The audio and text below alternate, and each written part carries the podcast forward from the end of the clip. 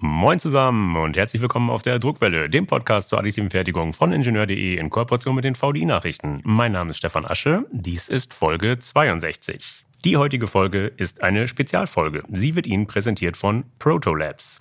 Was dieses Unternehmen anbietet und wie produzierende Unternehmen weltweit davon profitieren können, das kann uns niemand besser erklären als mein heutiger Gast. Er ist uns zugeschaltet aus München. Ich freue mich sehr, begrüßen zu dürfen den Manager Customer Projects and Additive Design bei Protolabs, Christoph Erhardt. Hallo Christoph, bist du startklar? Hallo Stefan, danke dir. Ja, ich bin startklar. Freue mich auf das Gespräch. Prima, dann legen wir los. Ähm, für alle, die die Protolabs noch nicht kennen, schildere doch bitte mal kurz, was das Unternehmen im Bereich der additiven Fertigung anbietet. Welche Verfahren, welche Materialien, wo und so weiter. Gerne, gerne. Ähm, die Firma Protolabs ist ein ähm, US-Unternehmen. Ähm, wir sitzen hier aber an unserem schönen Standort in München, an dem wir ähm, ja, 60 additive Fertigungsmaschinen betreiben, die aufgeteilt sind in fünf verschiedene Technologien über ja, klassische Prototypenverfahren, Polyjet, Stereolithografie, Lasersintern, Multijet Fusion äh, bis hin zum DMLS, direkt Metall-Lasersintern. Und ja, mit den Maschinen verarbeiten wir dann am Ende des Tages 31 verschiedene Materialien, die wir dann noch mit ja, diversesten ähm, Post-Processen, Nachbearbeitungsverfahren veredeln können. Wow, ein breites Produktspektrum. Ist es das, was dich an Protolabs gereizt hat oder warum hast du angehört? Also am Ende des Tages, ähm, wir reden über einen 3D-Druck. 3D-Druck ist ein sehr schnell wandelndes ähm, Verfahren, Technologie, die ja in den letzten Jahren sich viel bewegt hat. Und ähm, Protolabs war für mich vom Anschein her ein sehr agiles, schnell handelndes Unternehmen in diesem Bereich. Und da habe ich gedacht, okay, das ist ein, ein wunderschöner Match. Ähm, das interessiert mich, die Firma möchte ich kennenlernen. Ja, hat dann ganz gut geklappt und bin jetzt ja seit mittlerweile acht Jahren dabei. Oh, wow. Ich habe Fotos von dir gesehen. Du siehst so jung aus. Wie alt bist du, wenn ich fragen darf? 37 Jahre alt oder jung. jung in diesem Fall. Ähm, erzähl ein bisschen was über dich. Was hast du gelernt? Was hast du studiert? Also ich habe angefangen, ähm, ganz klassische Lehre. Ich habe ähm, ja, Konstruktionstechnik, ähm, technischer Zeichner gelernt, ähm, habe in dem Bereich dann äh, relativ kurz gearbeitet, ein Jahr, bin dann wieder zurück auf die Schule gegangen, habe meinen Maschinenbautechniker gemacht, ähm, war mir danach noch nicht ganz genug und habe mich ähm, aufs Qualitätsmanagement gestürzt. Habe dann meine QM, QMB-Scheine gemacht im Bereich 9001, 9100 und 13485. Ähm, habe in dem Bereich dann auch ja, jahrelang gearbeitet und bin dann irgendwie nach und nach in die additive ähm, Fertigung geschlittert, weil da auch das Thema Qualitätsmanagement, regulierte Märkte immer mehr gekommen ist.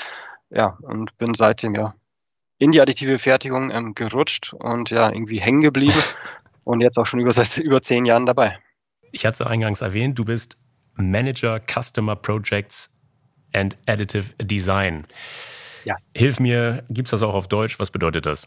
Am Ende des Tages ähm, verantworte ich bei der ProtLabs ähm, die Bereiche des Projektmanagements, also ähm, klassisch ähm, die technische Schnittstelle zwischen Kunde und, und Produktion und Produkt, ähm, sowie eben dann auch den Bereich Konstruktion, wenn man das mal ähm, Deutsch übersetzen will.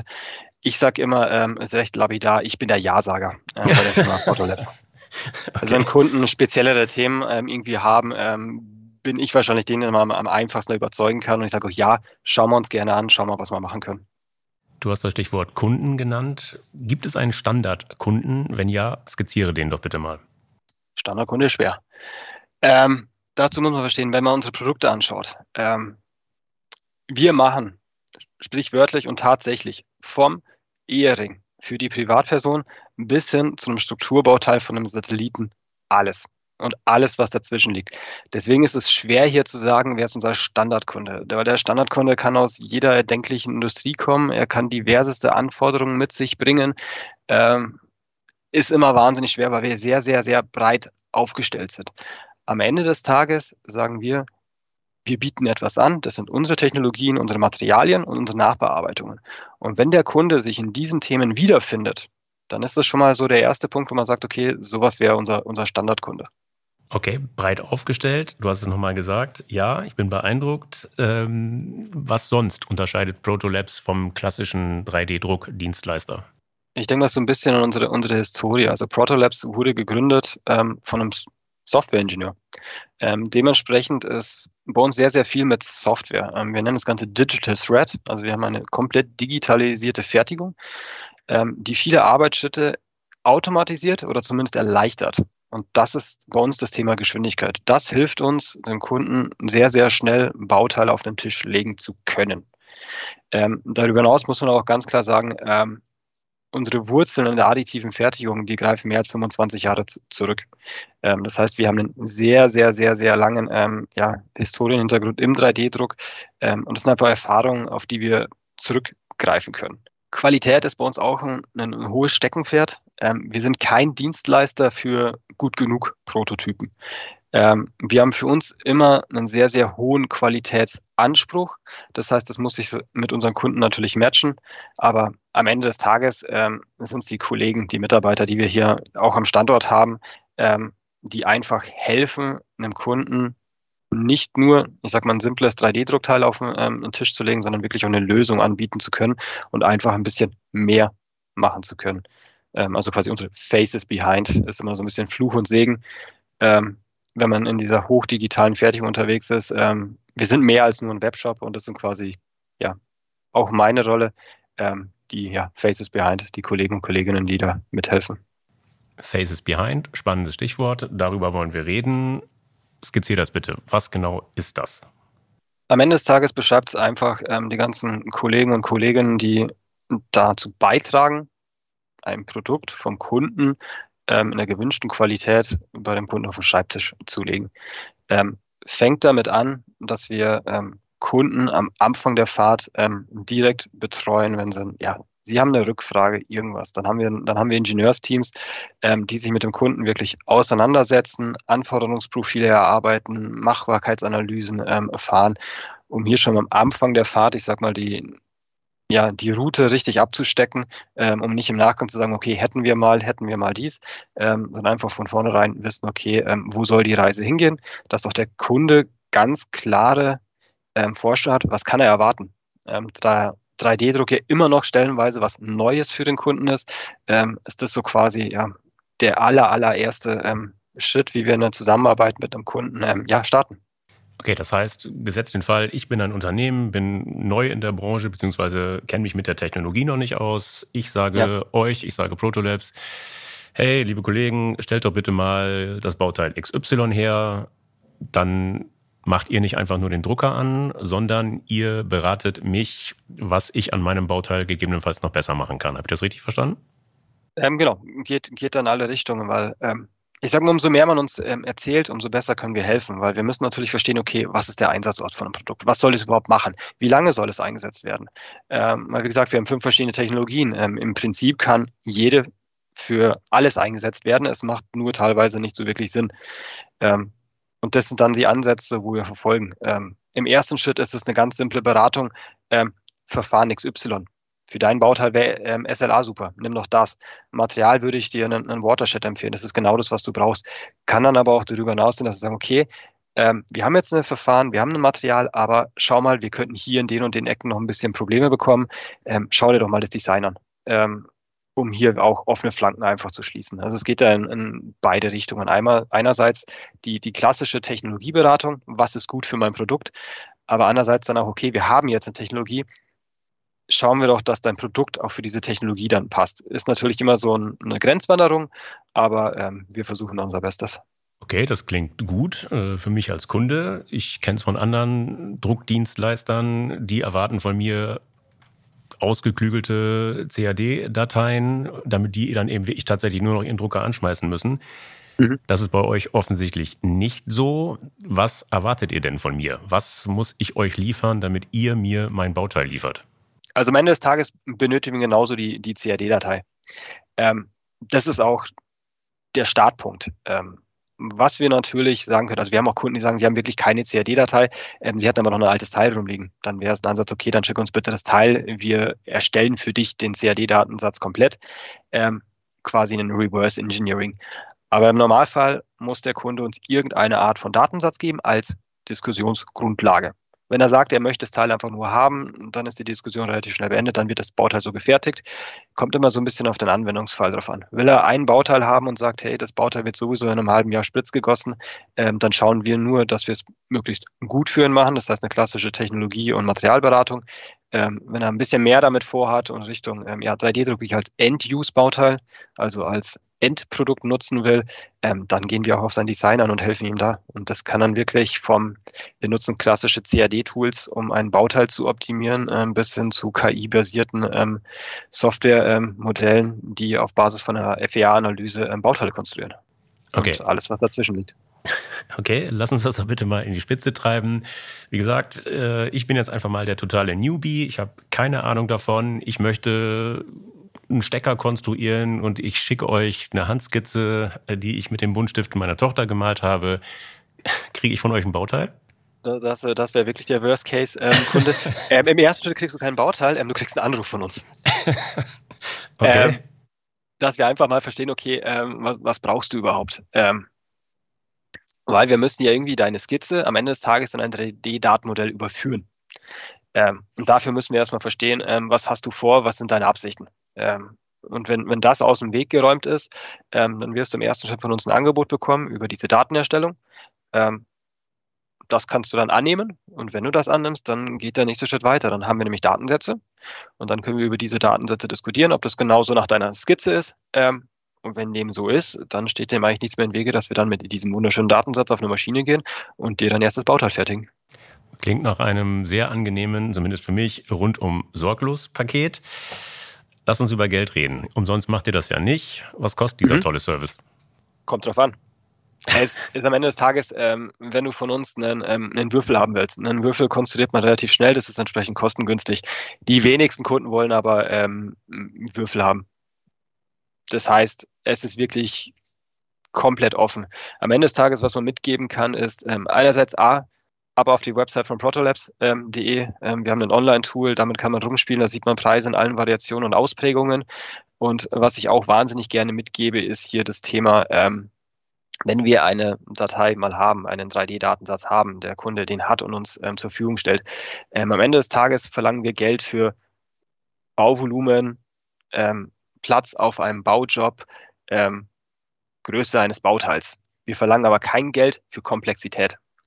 Das heißt, bei uns ist das dann eigentlich wurscht, ob es ein, ähm, ein, kleiner Würfel ist mit einem Kubikzentimeter oder ein hochkomplexes Bauteil mit einem Zentimeter ähm, Volumen. Am Ende des Tages ähnliche Außenabmaße, gleicher Preis. Gleiches Volumen, gleicher Preis. Das kann man da eigentlich mitgeben. Aber sonst ist Preis ist echt schwer zu sagen, weil es fängt bei, keine Ahnung, 20, 30, 40 Euro Anteil, ähm, dann geht es aufwärts. Das ist dann aber auch schon wieder eigentlich fast falsch, weil wenn man natürlich mehrere hunderttausend Teile nimmt, dann kann es auch wieder mit runtergehen.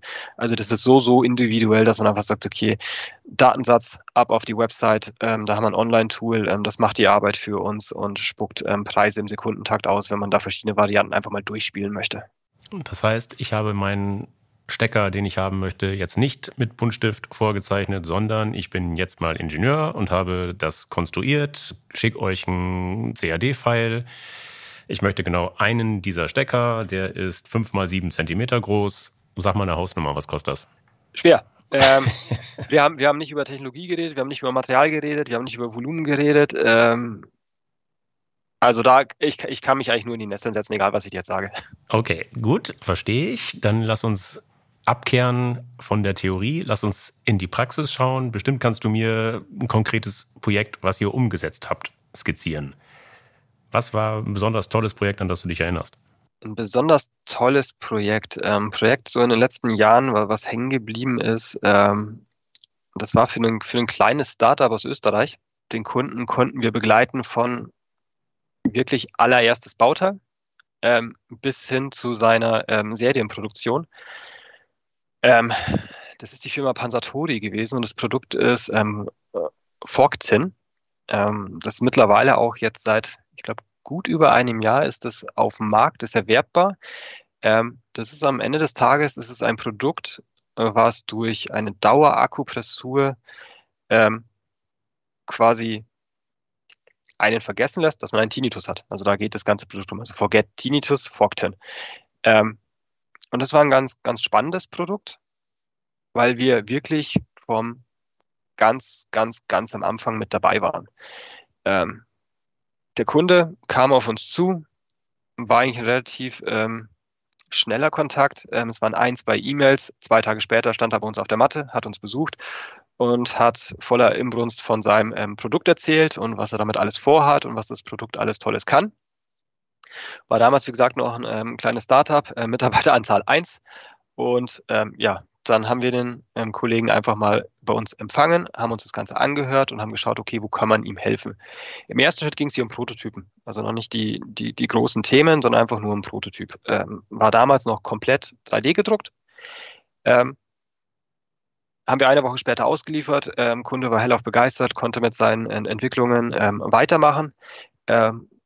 Ähm, das haben wir dann ein paar Mal ähm, hin und her exerziert, ähm, bis der Kunde gesagt hat, okay, jetzt hat er ein Design, was er gerne weiterverfolgen möchte. Und weiterverfolgen hieß, er möchte gerne eine Vorserie, eine kleine fertigen lassen.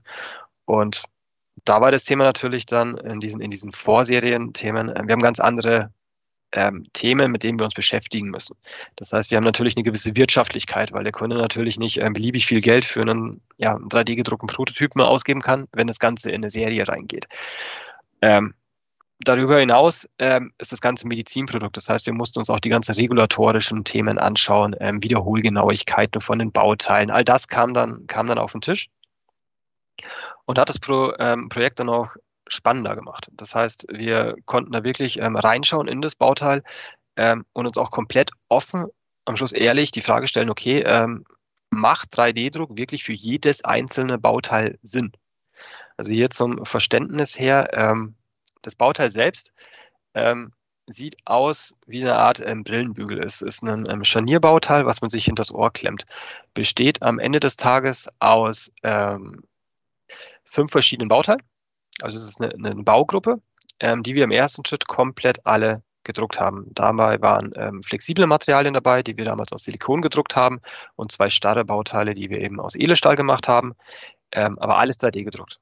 Und dann sind wir erstmal hergegangen und gesehen, was sind die Anforderungen vom Kunden und sind dann relativ schnell zum Schluss gekommen, okay, für ein Gros der Bauteile ist 3D-Druck spannend, aber ist vielleicht nicht wirtschaftlich die beste Lösung und sind dann ähm, dahin gegangen, dass wir gesagt haben, okay, die ganzen ähm, 3D-gedruckten Silikonbauteile, ähm, das machen wir in Spritzguss. Das macht viel, viel mehr Sinn. Ähm, wir gehen in ein Werkzeug rein und spritzen diese Bauteile.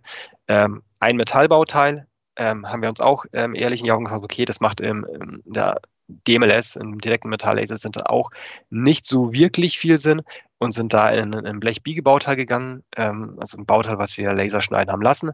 Ein Bauteil ist dann übrig geblieben ähm, im 3D-Druck. Es ist ein relativ ähm, komplexes Bauteil, wo der Drehmechanismus auch mit drin ist, ähm, viele Hinterschneidungen hat, feine Details hat. Haben gesagt, okay, ähm, das Bauteil fräsen, absoluter Wahnsinn. Ähm, da bleiben wir im 3D-Druck, da können wir das ähm, kostengünstig realisieren und haben quasi so dem Kunden ein, ein Komplettpaket geschnürt aus verschiedenen Fertigungsverfahren.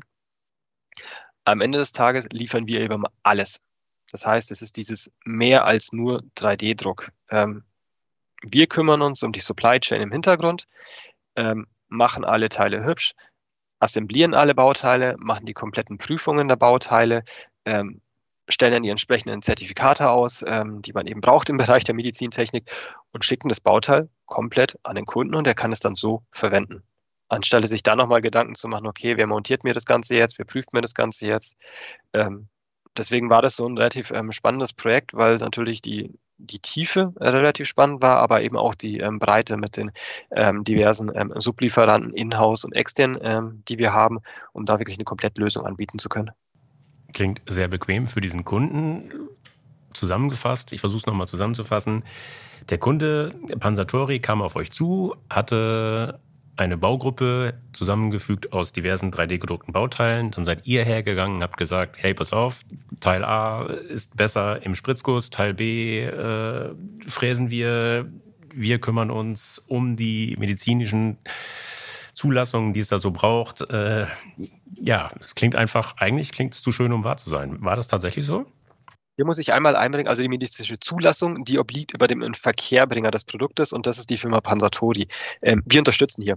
Ähm, das heißt, ähm, wir haben diverseste Produkte, die CE oder FDA zugelassen sind. Das heißt, wir kennen die Fragen der Behörden und bereiten entsprechend unsere Dokumentation so vor, dass wir ihm ein Paket liefern. Wenn er seine Zulassung macht, ähm, es dann ein bisschen leichter hat. Aber die Zulassung obliegt dem Kunden am Ende des Tages, weil er ist ein Verkehrbringer. Ähm, wir sind da als Lohndienstleister quasi ein, einen Schritt zurück. Okay. Dem Namen nach ist Protolabs aber doch eigentlich ein, zumindest würde es der Name vermuten lassen, ein reiner Prototypenhersteller. Jetzt sagst du, äh, wir haben für das oder ihr habt für dieses Unternehmen große Stückzahlen hergestellt.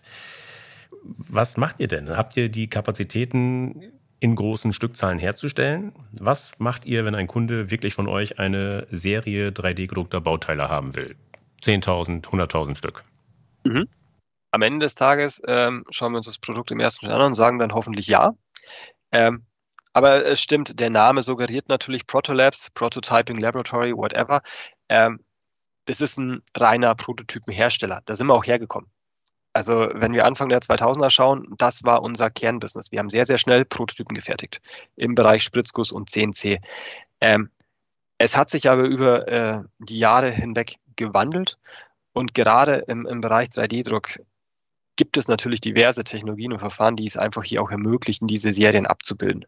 Und das ist auch eine Evolution, die wir über die letzten Jahre ähm, ja, vorangetrieben haben. Ähm, weil am Ende des Tages kann man sagen, okay, beides ist einfach nur ein Bauteil gefertigt, aber das eine ist halt Stückzahl 1000, 2000, 3000, das andere ist halt einmal. Aber es ist einfach, es, es ist ein kompletter Shift in den Themen, die man bedienen muss, weil ein, ein Serienbauteil natürlich ganz andere Themen verlangt. Ähm, da rückt die Qualitätssicherung viel mehr in den Fokus. Ähm, da sind Themen wie Wirtschaftlichkeit, ähm, Verfügbarkeiten, Skalierbarkeiten. Das sind die Themen, mit denen wir uns da beschäftigen. Ähm, aber ja, das ist genau das, was wir unseren Kunden anbieten wollen und was wir auch anbieten. Das heißt, wir haben diverse Serienprodukte ähm, auf dem Markt. Ähm, das heißt, hier sollte man einfach ja uns als, als Fertigungsdienstleister ähm, nicht einfach über einen Kamm scheren, weil wir zufällig in unserem Namen ähm, ein Proto mit ähm, drinstehen haben, weil wir mittlerweile um einiges ja, mehr tun. Verstehe. Du hast das Produkt Fork Tin von Pansatori geschildert. Du hast erklärt, da sind unter anderem eben auch 3D-gedruckte Elemente integriert. Ja.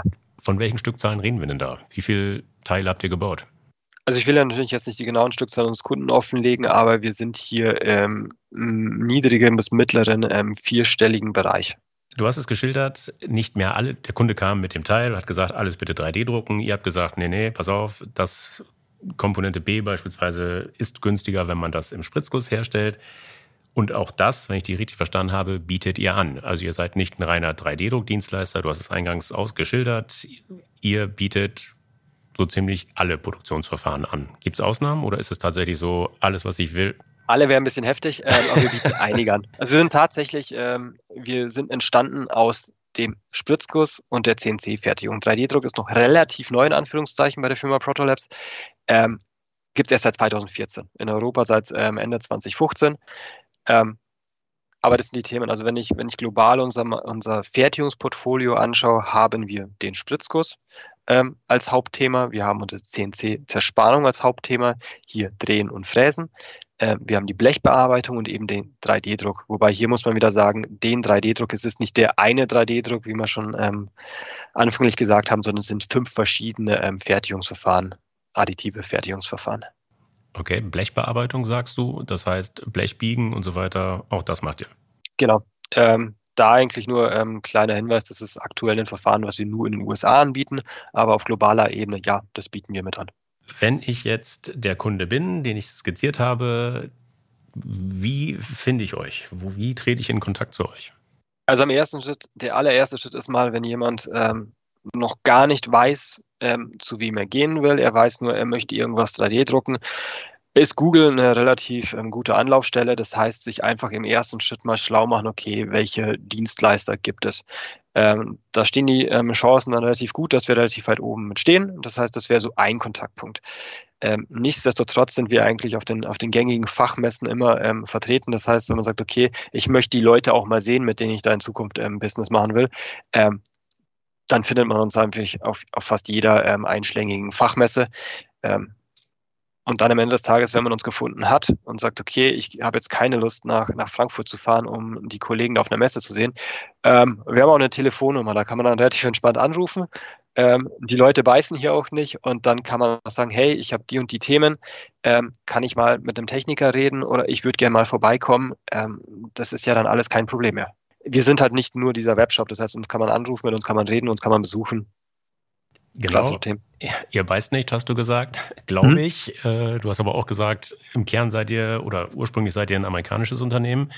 Ja. Ich kann aber auch deutschsprachige Mitarbeiter bei euch erreichen, gehe ich von aus. Ja, ja. Also wie gesagt, äh, wir sitzen ja im wunderschönen Standort in München. Ähm, das heißt, ähm, wir, wir, sprechen alle Deutsch. Ähm, ist dann eher umgekehrt, wenn jemand mit uns Englisch sprechen will, können wir auch das. genau, davon war ich jetzt mal ausgegangen. Sehr schön. Ähm, du hast gesagt, 3D-Druck ist noch eine relativ junge Sparte bei euch. Ähm, magst du mir verraten, wie die Umsätze bei euch so verteilt sind? Verteilt auf die einzelnen Produktionsbereiche, Produktionstechnologien? Ähm, ja, ich kann dir sagen, dass wir von unserem globalen Umsatz roundabout 25 Prozent, also so ein Viertel ist 3D-Druck. Das sind die Zahlen, die wir ähm, ja als aktiennotiertes ähm, Unternehmen immer wieder veröffentlichen. Ähm, das ist ungefähr quasi, ja, ein Viertel ungefähr ist 3D-Druck von unserem globalen Umsatz. Die größte Sparte ist der, ist der Spritzguss, danach CNC, dann kommen wir, dann kommen die Kollegen der Blechbiegebearbeitung.